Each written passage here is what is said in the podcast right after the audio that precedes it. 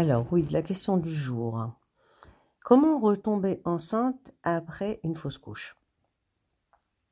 Euh, Nombreux sont les patientes qui viennent me voir en me disant, euh, voilà, j'ai fait deux, trois fausses couches. euh, chaque fois que je suis enceinte, je suis stressée, je repense à mon ancienne fausse couche, euh, à quel moment le cœur du bébé s'est arrêté, donc du coup je ne vis plus.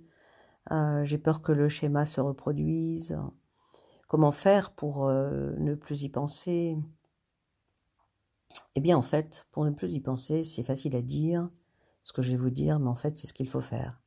Il ne faut pas comparer. La vie est un mouvement permanent. Chaque jour, eh bien, il y a des, flux et des reflux. Et si on pense que aujourd'hui c'est comme hier, eh bien, on a peur de demain.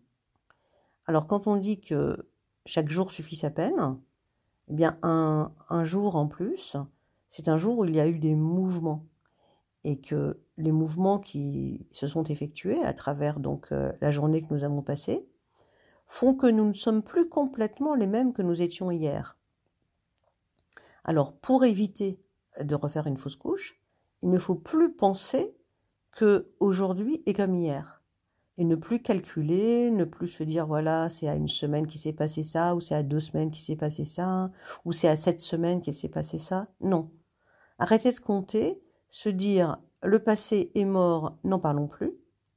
Il n'y a que le présent qui compte, et au présent, je reste positive.